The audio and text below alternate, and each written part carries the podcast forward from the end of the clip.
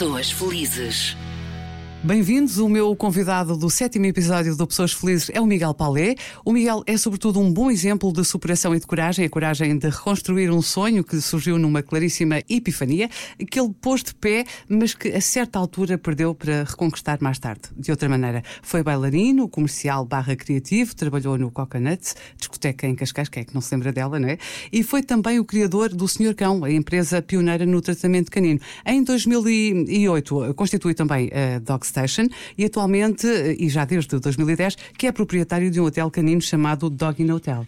Portanto, eh, olá Miguel. Olá, Paula. Bem-vindo. Começamos obrigado. então eh, pelos tenros anos da tua vida. Eh, Os teus pais separaram-se e com 3 anos de idade foste viver para Ibiza. Exato, fui colocado sozinho no avião, entregue à hospedeira e tinha lá a minha avó à espera no, no destino. Então, eh, conta-me um bocadinho dessa fase da tua vida, porque também explica em boa parte a pessoa em que te tornaste, não é? Essa pessoa eh, forte. Obrigado pelo elogio. É, é assim, eu não me lembro muito bem dessa, dessa época, eu tinha 3 anos, eh, sei que fui parar a um infantário em Ibiza. Eh, Tive em Ibiza dos 3 aos 6, eh, numa altura onde, na, na realidade, reconhecia apenas o idioma, o espanhol, o castelhano, e aos 6 anos tive que vir voltar para Portugal para entrar para a primeira classe, eh, sem ter tido qualquer tipo de contacto cá com, com qualquer instituição escolar, digamos assim, e tive que reaprender a falar eh, o idioma Português. português, eh, e o que não falava, não é? E foi complicado, não é? Foi uma criança. Pois, eh, mas como era uma criança também foi rápido. Foi complicado porque era uma Sim, as crianças têm diferença. muito mais eh, capacidade de, sim, de adquirir conhecimentos do que nós, na verdade. Mas pronto, Eh, Miguel, em Portugal, eh, já em Portugal, porque tu eh, estiveste em Espanha dos 3 aos 6 anos, não é? Certo. Mas já em Portugal, tu saíste da casa do teu pai aos 13 anos e da tua mãe aos 16. Eh, na altura, eh, para te iniciares como bailarino, conta-me lá então como é que foi que descobriste essa tua paixão pela dança.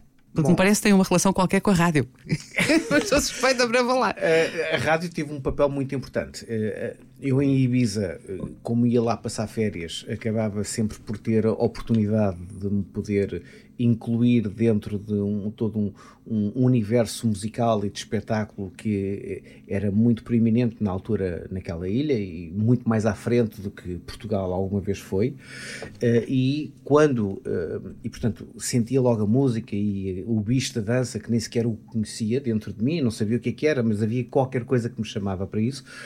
E depois, eh, quando entro no- na, na Escola Secundária Rainha Dona Leonor, em Lisboa, eh, era necessário criar um, um núcleo de rádio e eu fiz parte desse núcleo de rádio e dei por mim muitas das vezes a colocar o vinil e ir para o pátio e começar a dançar a música, sempre atenta para poder não deixar acabar eh, a música. E às vezes, por brincadeira, o pessoal da escola, eh, naquela onda de bullying, atirava a moedinha e tal, não sei o quê, lá veio o bullying. As crianças são terríveis. É, são, são, são uma mal- maldade.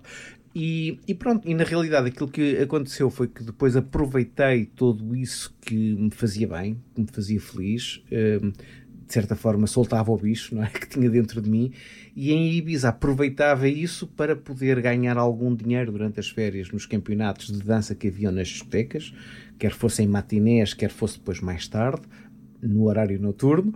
Um, e cá em Portugal, uh, um dia, um colega meu de liceu disse-me: Olha, está a decorrer o Campeonato Nacional de Dance Music. uh, eu tenho uma casa em Marinhais. Uh, Conheço muito bem marinheiros. e havia lá uma discoteca que agora não me recordo o nome, um, que era muito conhecida. uh, não, não me recordo.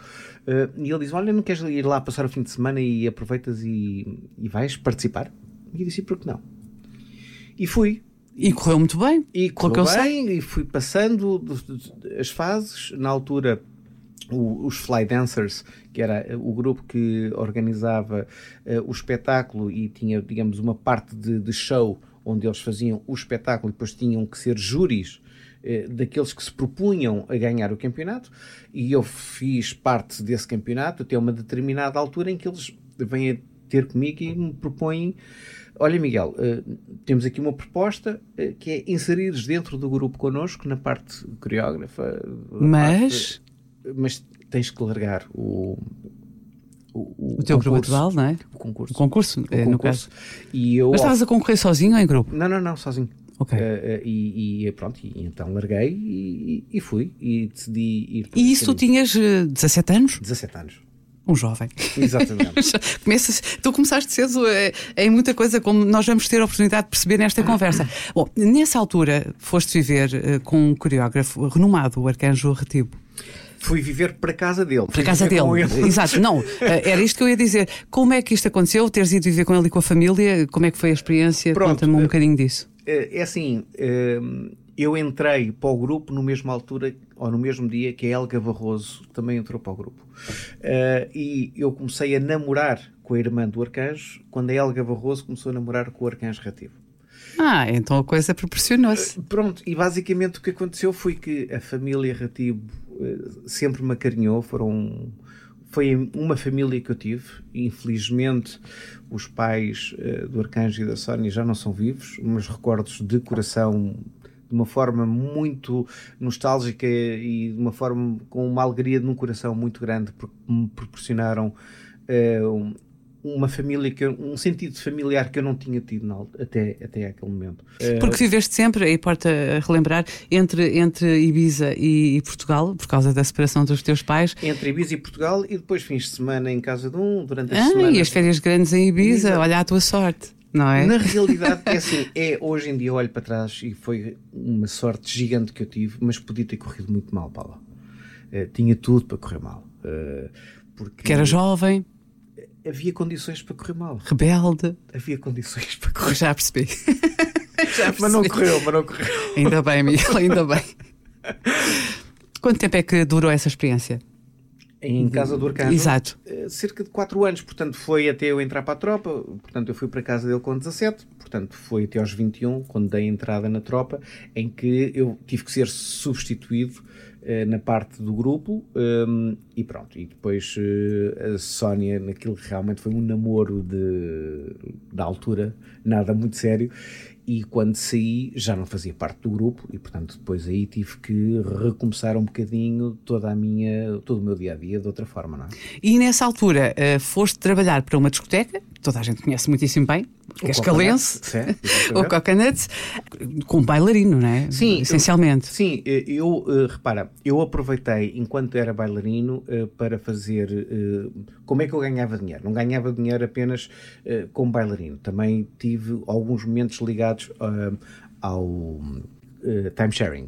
Uhum. Então uh, nós fazíamos, uh, uh, buscávamos as pessoas que passavam na altura no antigo Centro Comercial Libercil, na Avenida da Liberdade, uhum. no, no passeio cá fora, fazíamos umas coreografias, eu e mais outro rapaz, as pessoas paravam à volta e quando as pessoas paravam à volta nós olha, venha aqui e tal, não sei o quê. E então levámos lá para dentro para que toda aquela magia acontecesse na altura do Interpass e por aí fora. Um, passa a publicidade. E o, depois disso, quando eu fui para o Coconuts, fui convidado justamente para entrar no grupo de dança que eles lá tinham. Uh, cheguei a trabalhar também por detrás do bar, uh, junto à zona VIP, que eles tinham uma zona de privado uh, e tinham um bar que tanto dava para o privado como para a parte normal da pista. E daí depois conheci outra pessoa que tinha uma empresa, que tinha uma empresa minto, que trabalhava com o pai e o pai tinha uma empresa de um, construção de logotipos e de aplicação de vinil. Comercial barra publicidade? Exatamente. Poder-se dizer Exatamente. assim? Exatamente. Uh, publicidade nos, nas viaturas e nas montras e nos toldos e nos cartões de visita e nas flyers. Faziam logos, faziam... Exatamente. Então eu puxei o meu lado criativo para a criação dos logotipos e para poder também uh, puxar o meu lado comercial e ter que vender e ter que atingir objetivos. Uh, e foi tudo um, uma coisa muito rápida essa pessoa com a qual eu estava e com a qual eu tive a trabalhar na empresa do pai, eu e ela começámos a criar também na altura um grupo de dança que ia fazer animações e espetáculos para as discotecas pelo país fora. E portanto o bicho da dança manteve-se. Uh, e manteve-se e pensava eu que iria se manter até que eu, um dia, aos 23 anos, tive a tal epifania. Exatamente. Mas deixa-me uh, remeter também, eu acho engraçado que não falámos disto, mas eu acho interessante tu teres essa vocação. Uh, quando eras bailarino, e este teu lado mais criativo, digamos assim, também já se evidenciava, não é? Porque eras tu que uh, te ocupavas dos figurinos, dos Sim. cenários, de tudo o que tinha a ver realmente com o lado criativo. Durante, durante essa, esses quatro anos que estive efetivamente a viver em Casa do Arcanjo, havia sempre uma, uma responsabilidade muito grande do meu lado, porque eu tratava da parte da cenografia, do figurinismo, uh, ficava a cozer até às tantas da manhã. Uh, Era mas... mesmo a correr por gosto. Eu fazia mesmo por gosto. Eh, eu via o pôr do sol e o nascer do sol e estava a trabalhar enquanto isso acontecia. Foram noites intensas, loucas, com um objetivo muito grande, de, mas com um regozijo muito grande também a acompanhar, ver que as coisas funcionavam, que brilhávamos nos espetáculos, nas discotecas, que havia um enaltecer do trabalho feito por trás, portanto, todo o lado produtivo. O teu avô Ui. Ficámos agora num ponto uh, muito importante, não é? O teu avô uh, foi também uma grande inspiração nesse teu caminho. Tu és um empreendedor, não é? E desde tenríssima idade começaste a ter ideias e a. Já vamos já à parte toda da epifania, já lá vamos, já lá vamos. Mas o teu avô foi um homem muito importante. O que é que ele fazia na vida? Em que medida é que ele te inspirou? Um... Eu sei o que é que é falar do avô, eu sei. Eu sei, eu compreendo perfeitamente. Mas ouvi dizer que o teu avô uh, era uma pessoa que uh, se movia em várias frentes. Sim. Era um homem bastante inteligente. O meu avô era, uh, era engenheiro de profissão, engenheiro civil. Aliás, o, o, edifício ao lado do Sheraton, o edifício Avis, foi projetado por ele. Um, e eu tinha um, um, enorme orgulho em olhar para aquele homem porque ele parecia uma fonte de saber. Para além disso, ele tinha sido professor de matemática e física e química na academia e no colégio militar, portanto era um indivíduo muito respeitado, era na altura o tenente-coronel, nós íamos para a messa, batiam-lhe continência, uh, havia toda aquela cordialidade uh, que se pratica hoje em dia por, um, por uma patente militar. E eu como criança uh, que na realidade tinha um lado muito boêmio uh, no meu crescimento, mas por outro lado caía na real quando estava com ele. E, e admirava-o. Uh, aquele senhor que quando se encontrava com uma senhora, lhe beijava a mão, mas sem nunca os lábios tocarem na pele uh, da mão da senhora. Isso é de uma sensibilidade fantástica. Uh, era um homem que tirava o chapéu uh, para poder cumprimentar, era um homem enfim. Uh, Inspirador para ti, em sempre, todas as, eh, sempre, as vertentes dele, sempre, não é? Sempre, um cavalheiro uh, reconhecido por tudo e por todos. Agora sim, vamos à Epifania. Vamos à Epifania. Aos 21 anos tens uma Epifania com, com um negócio que posteriormente havias de realizar. Ou seja, estavas a dormir e à meia da noite acordas e tens uma visão. Tu tinhas um cão e o que é que tu vês? Vês uma carrinha a dar banhos e tosquias dentro da viatura. Pronto, eu, eu podia ter visto Nossa Senhora, não é? Podia ter aberto os olhos e Também podias. Nossa Senhora. Mas vi efetivamente essa carrinha. Não tinha 21, 21 foi quando eu saí da tropa, tinha 23. Ai, então peço imensa desculpa. Não, não, não, foi mal, aqui um só, erro não, não minhas fontes. É só porque eu só estava atento, mas, mas pronto. Exato, estás sempre atento. Ainda bem, Miguel. Mas, uh, mas sim, uh, e então, eu que nunca tinha trabalhado com animais, tinha efetivamente um animal que desata a ladrar durante a noite e foi o que me acordou, mas que tive essa visão. Uh, Levantei-me, fui para a cozinha uh, escrever aquilo que tinha acabado de sentir, de visualizar e pus efetivamente no papel e disse: uh, não, não te sei explicar porquê, Paula, mas senti que era aquele caminho. Que havia viabilidade, que aquilo era eventualmente uma mensagem do universo para ti, sei lá? Para tu agires, sem para dúvida, sem em dúvida, marcha, sem dúvida. para olhares para a frente? Sem dúvida. Eu, eu acho que as coisas que nos aparecem às vezes, eh, eu costumo dizer que a minha vida é pautada por alguns clichês e de facto, hoje em dia eu posso dizer que a oportunidade bate à porta, mas não vira a maçaneta. Tal e qual. E, e, e, aquilo foi uma oportunidade que me bateu à porta, foi eu poder pegar efetivamente naquilo que tinha visualizado, transcrever, olhar, ler e, e perceber que efetivamente era execuível e só tinha que descobrir como. Tinhas duas coisas fundamentais para que a coisa corresse bem: fé e muita vontade de realizar vontade. aquele sonho. Mas, eh, agora conta-me como é que fizeste para tornar o sonho real, porque eh, um passo uh, destes com a idade que tu tinhas requeria muita determinação, muita responsabilidade, enfim, muito trabalho uh, e, obviamente, também algum capital. Certo. Mais uma vez, tiveste a ajuda do Sim, teu avô grande avô. Foi a minha pedra, a minha infraestrutura, digamos, enquanto pessoa que sou hoje em dia, devo tudo a ele, praticamente. E na realidade foi isso: foi fazer um levantamento de custos. Lembro-me que na altura eu tive uma má experiência.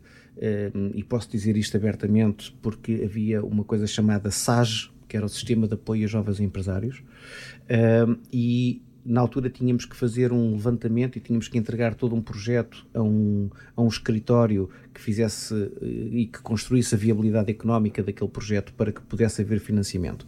E aquilo que eu me apercebi depois, por entretanto, por outras pessoas, é que muitos projetos que entravam e que tinham viabilidade económica, eles recusavam o financiamento, mas vendiam os projetos, inclusivamente para fora do país.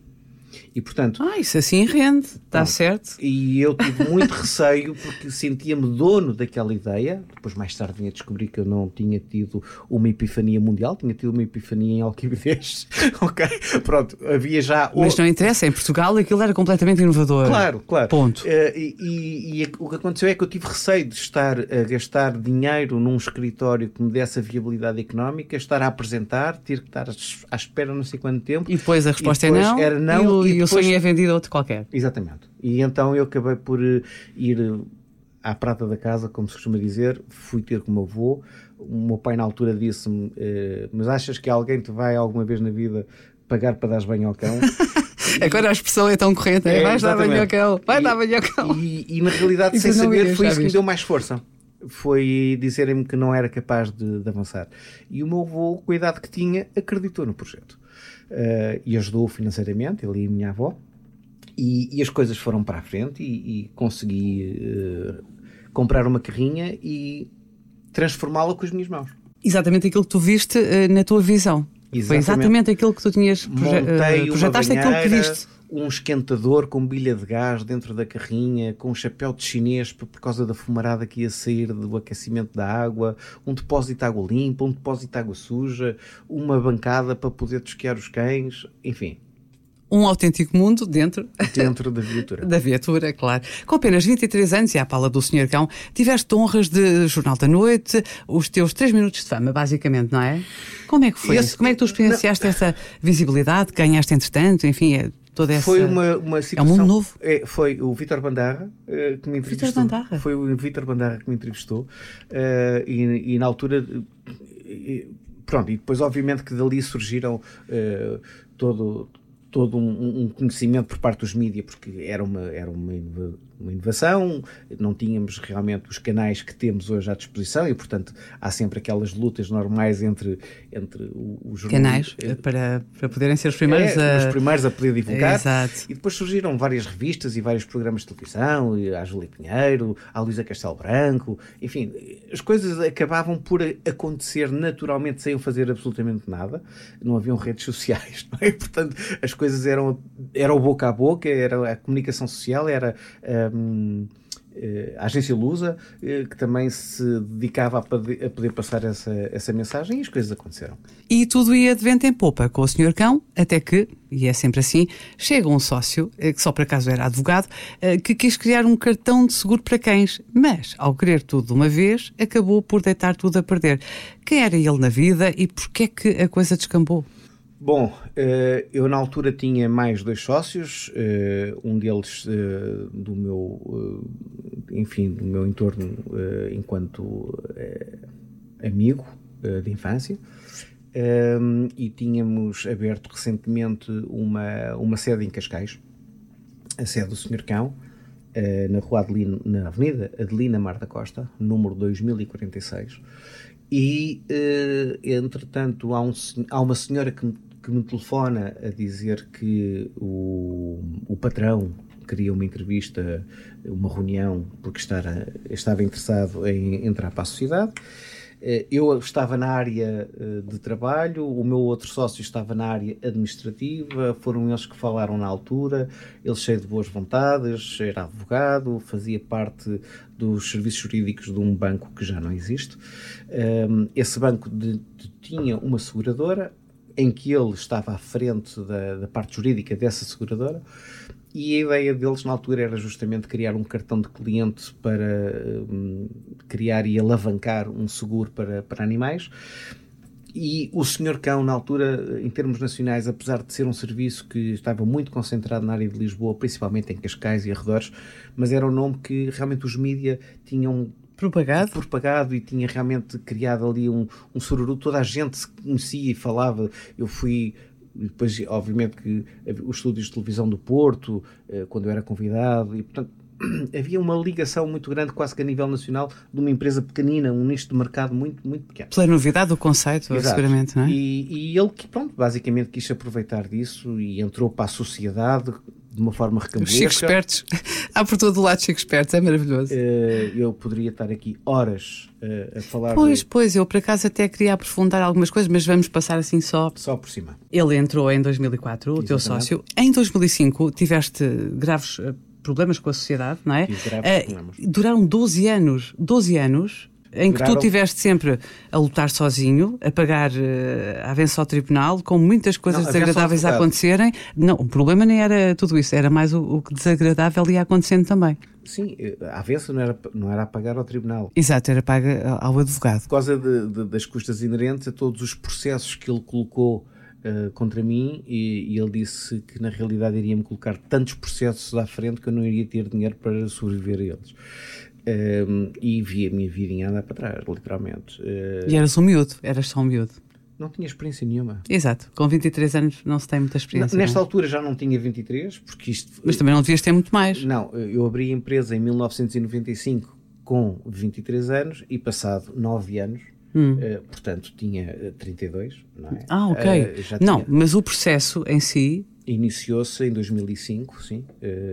E... Nessa altura que idade tinhas? 32, 33. Ah, ok, pronto, então já está esclarecido. Sim, sim, sim, sim. E, e durante 12 anos uh, foi foram batalhas jurídicas, uma atrás das outras, uh, com aquelas situações que nós bem sabemos de, do, do, desgaste que a justiça traz em todos os processos, de, do ir, marcar e depois eh, não vai haver, e depois vai-se desmarcar, e depois é nova audiência. E, e, e a pessoa altera a vida toda para lá estar e não acontece exatamente, nada. As testemunhas não apareceram e temos que. E, portanto, e depois não é só isso, é a resolução do problema. O senhor cão, o que é que aconteceu? O senhor cão uh, desvaneceu-se, uh, basicamente, porque. O eu, teu sonho o morreu. Meu, o meu bebê. O meu bebê morreu. Como todos chamas. Sim. O meu bebê morreu e. Mas. E, e, quero fazer aqui peito cheio a este mas. Muitos clientes na época uh, seguiram comigo, com a minha pessoa, porque eu era a cara. eu era a pessoa do senhor cão. muitos conseguiram acompanhar o antes, o durante e o depois. E hoje em dia eh, curiosamente nas redes sociais que hoje temos acesso e quando eu coloco de uma forma saudosista e nostálgica fotografias da época de, dos clippings de jornais e etc que vão aparecendo tenho pessoas dessa época que veem que realmente comemoram, entre aspas, as, através do teclado, mas de, deixam sempre aquela palavra amiga acompanhar uh, realmente das lembranças que tiveram na altura.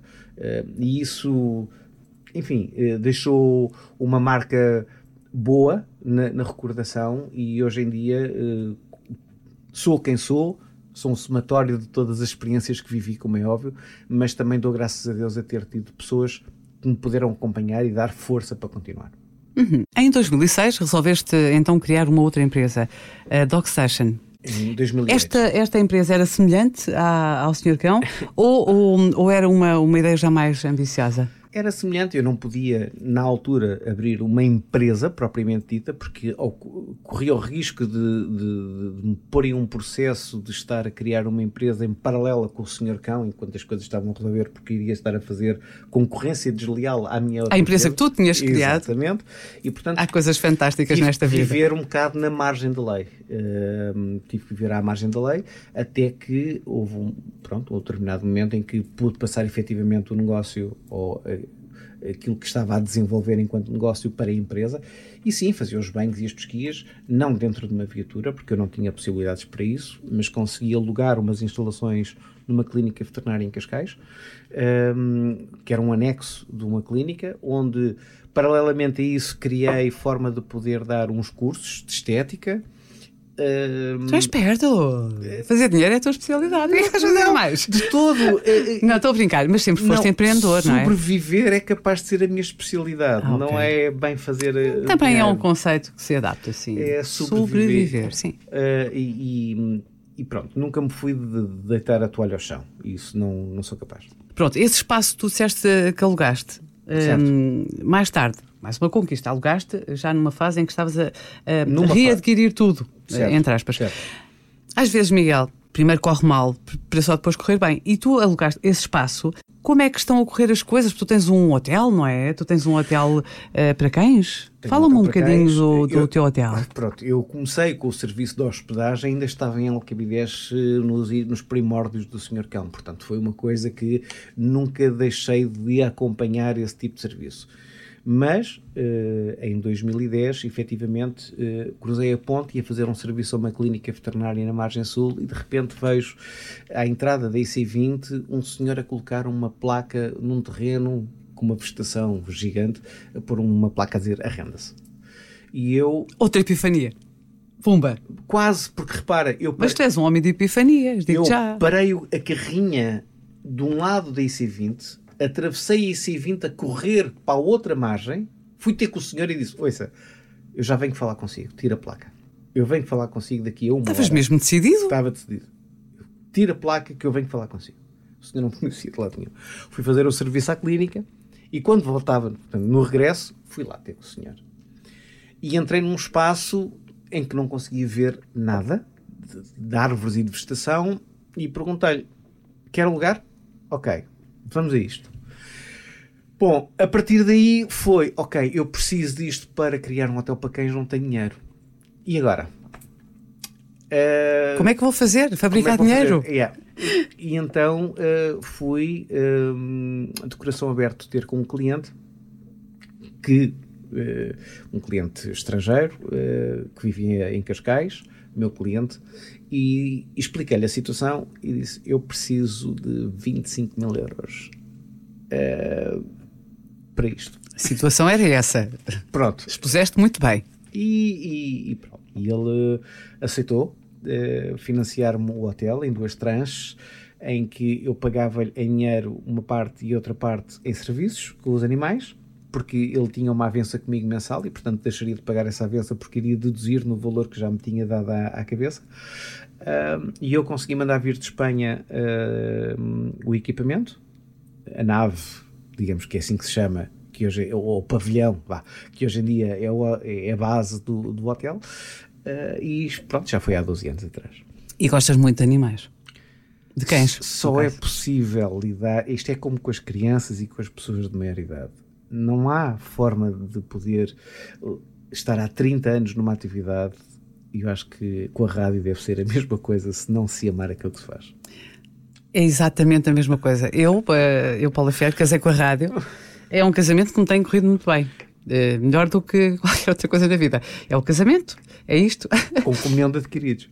Com a comunhão de... Exatamente, exatamente, exatamente. Não sei o que é que estás a falar, mas deve ser qualquer coisa importante. Uh, a máxima, a tua máxima de vida, Miguel Paulé, que nome fantástico tu tens, é nunca perdes, ou ganhas, ou aprendes. O que é que tens uh, conseguido mais? Ganhar ou aprender? Sem dúvida aprender. Sem dúvida aprender. O ganho é um extra. O ganho é uma consequência uh, da aprendizagem. Uh, eu acho que é como quando nós dizemos que nós não, a sorte dá muito trabalho, não é? Eh, e quando nós achamos que tivemos sorte em qualquer coisa, se calhar antes disso lutámos muito para aquele momento, não é? É, é quase que um cruzar entre o tempo ideal para que alguma coisa aconteça com o tempo que tu tiveste de experiência até lá chegar, aquele, aquele, tudo acontece quando realmente tem que acontecer. Acreditas nisso, não é? O universo, a energia, aquilo que nós pedimos, efetivamente é isso. E nós temos que estar efetivamente acreditar em nós para que as coisas realmente se realizem. E já o Walt Disney dizia, não é? Uhum. Desde que possas imaginar qualquer coisa, ela pode ser realizável. É um excelente comunicador, Miguel Palé. Ora bem, eh, mas tu, eh, à parte do hotel, não é? Eh, também estás ligado a, outro, a outros ramos de, de, negócio. Enfim, é a tua curiosidade natural, o teu interesse em explorar outros campos. Mas, mas por exemplo, network. Fazes network? Faço network a que nível? naturalmente, porque sou assim, sou uma pessoa de, de realmente, como Jim Rohn diz, nós devemos ser a média das cinco pessoas com as quais nos relacionamos e para que isso aconteça o network é imprescindível, como é óbvio, não é? E eu das cinco pessoas gosto sempre de ser o mais tonto, porque assim aprendo com todas. Uh, o network apareceu comigo em 2014, quando fui de, um, conduzido para poder entrar no, e participar, inclusivamente, no desenvolvimento de um projeto austríaco eh, que estava a desenvolver por todo o mundo Uh, onde o networking era, porque estamos a falar de, de uma comunidade de, de, de, relações, onde o, o passa-palavra, a confiança que tem que se estabelecer nas pessoas é, é imprescindível para que as coisas aconteçam. Um, ehm, e, e é um, era um negócio de pessoas, uh, com pessoas. Uh, e só assim é que se poderia crescer.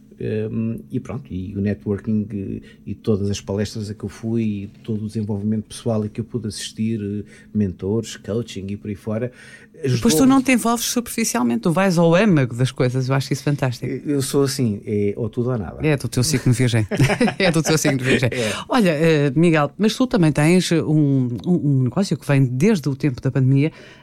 De venda de máquinas, não é? Pronto. Que máquinas? Não tenho neste momento, porque na realidade foi uma situação particular para aquele momento. Uh, a pandemia instalou-se, uh, nós todos fechados, uh, os cães fechados em casa, as pessoas não iam de férias, eu tinha um hotel aberto, não tinha um negócio a funcionar, tinha que sobreviver, tinha que faturar e fui convidado para fazer parte de um um grupo de, comercial de poder vender umas máquinas que na altura da pandemia fariam todo sentido e hoje em dia ainda fazem que era uma máquina que hoje em dia até funciona em alguns blocos operatórios, que na realidade o que faz é desinfetar uh, todo o ar que nós respiramos e todas as, as, superfícies que nós tocamos de uma forma contínua, uh, sem alterar uh, nada. é produção de peróxido de hidrogênio, com o, o, o, ar que normalmente. Mas isso, é, enfim, são coisas muito técnicas, mas eram máquinas que na altura fizeram todo o sentido para a altura que estávamos a viver, para as necessidades que tínhamos, e pronto, e eu tive que me atirar, não é? Às feras. Eu acho que eu vejo-te um bocadinho assim, um homem sem medo um homem que se, que se bate de frente com as coisas e que não tem medo, sobretudo, de arriscar. Pode perder ou pode ganhar, lá está, ganha experiência, no mínimo, não é? No mínimo. Uh, mas essa tua capacidade também de perceber onde é que está o negócio, onde é que está no tempo da pandemia, a opção mãos. Isso é muito importante. Quem nos está a ouvir deve recolher também destas nossas conversas as experiências dos entrevistados. Como é que eles deram a volta à vida deles? É? E, e, é, é, sobretudo essa, essa a mensagem que eu quero passar. Sim, é, é, nós reinventarmos, aliás, nós tivemos essa, essa, essa possibilidade de todos os dias nós víamos coisas novas a aparecerem por causa da pandemia. Negócios que se calhar nunca ninguém tinha pensado pudessem existir, desde o álcool gel, passando, enfim, por tantos outros, não é? Eh, que tiveram que obrigatoriamente eh, fazerem parte do nosso dia a dia. E quem diz uma pandemia diz qualquer outra situação temos que estar realmente aptos. Sempre preparados, exato. Sempre, sempre e com o nosso lado melhor uh, à flor da pele, porque se sai o pior, não fazemos nada, ficamos em casa a deprimir e, e as coisas a, a, morrerem e nós também a morrermos e, e, a vida é muito mais do que isso. Miguel, és uma pessoa feliz?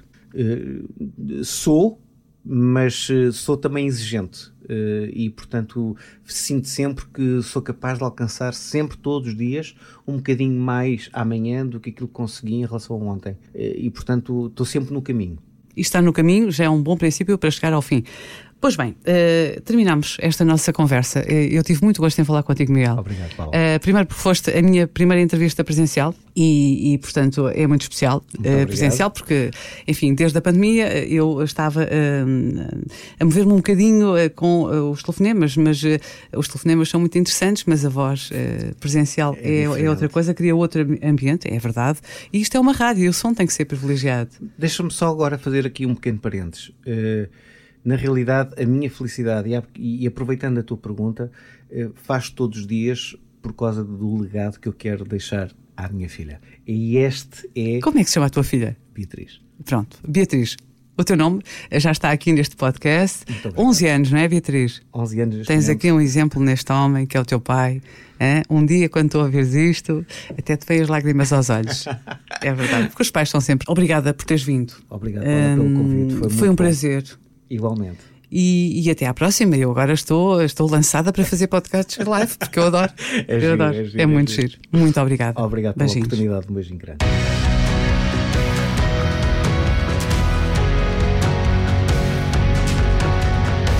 Pessoas felizes.